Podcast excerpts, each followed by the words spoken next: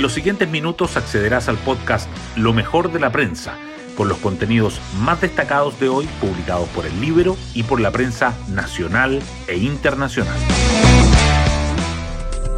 Buenos días, soy Isidora Cóndor y hoy es miércoles 25 de octubre de 2023. Me inclino a aprobar la nueva propuesta, señala en el Mercurio el diputado de Demócratas Miguel Ángel Calisto.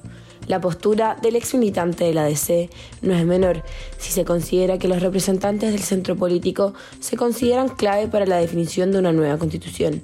Ayer también dio su parecer el senador Matías Walker, de la misma colectividad. Si bien precisó que el partido aún no tiene una opinión oficial, señaló, cuando la gente vaya conociendo las enmiendas concretas que contiene este nuevo texto en materia de seguridad ciudadana, de lucha anticorrupción, de modernización del Estado, de alguna manera se van a ir acortando las cifras de diferencia entre el a favor y el en contra. Y precisamente eso es lo que quieren hacer quienes apoyan el nuevo texto, acelerar el fin del proceso para dar a conocer en profundidad la nueva propuesta. Hoy destacamos de la prensa.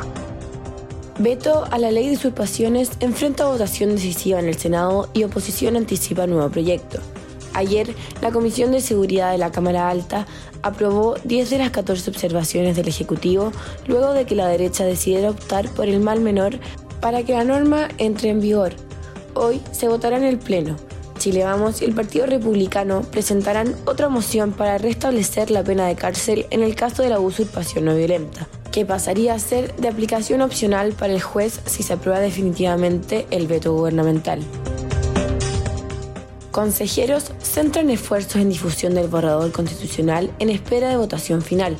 Los integrantes del Consejo han comenzado a divulgar el contenido de la propuesta la derecha enfatiza en las temáticas de seguridad, confianza en las instituciones y anhelos ciudadanos.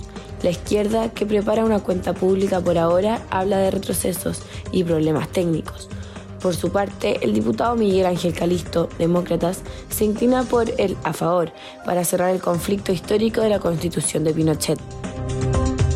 Deuda de empresas en reorganización alcanza mayor monto desde 2014 en el tercer trimestre. El décimo reporte de insolvencia de Chile, elaborado por Fix Partners Advisors y Castañeda, Chadwick y Pino Abogados, confirma el deterioro que vive la economía y cómo ello golpea a las empresas. De acuerdo con el informe, en el tercer trimestre de este año, la deuda de las firmas en reestructuración sumó 1.511.000 millones, lo que constituye su mayor nivel desde la promulgación de la Ley de Reorganización y Liquidación. Juegos Panamericanos. El remo llena de medallas a Chile tras brillante jornada.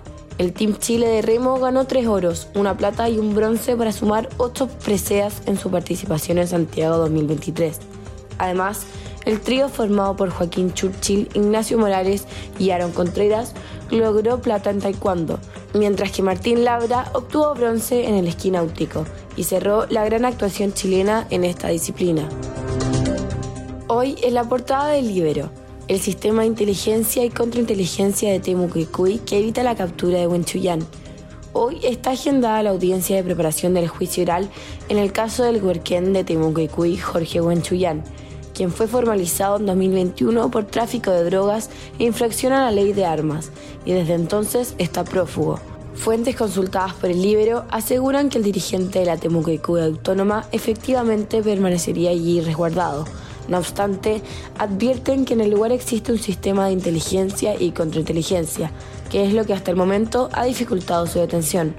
Esto implica que cuentan con una rotación de turnos de vigías que informan de la presencia de amenazas cuando éstas se encuentran a una distancia de 8 kilómetros, lo que les permite armarse y recibirlos con disparos.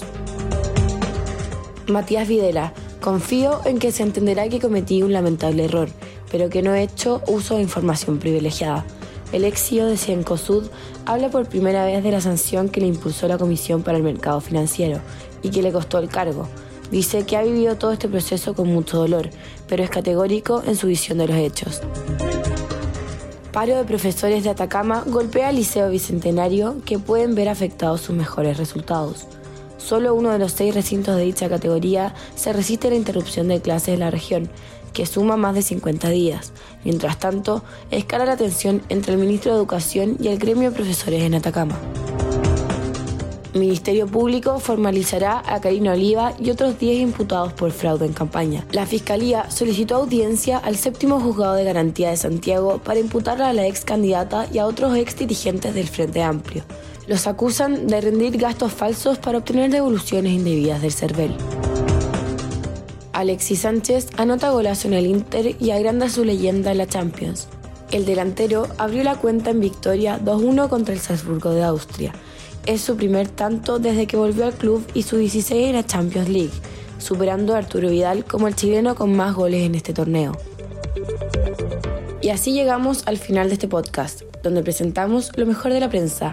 Me despido y espero que tengan una muy buena semana.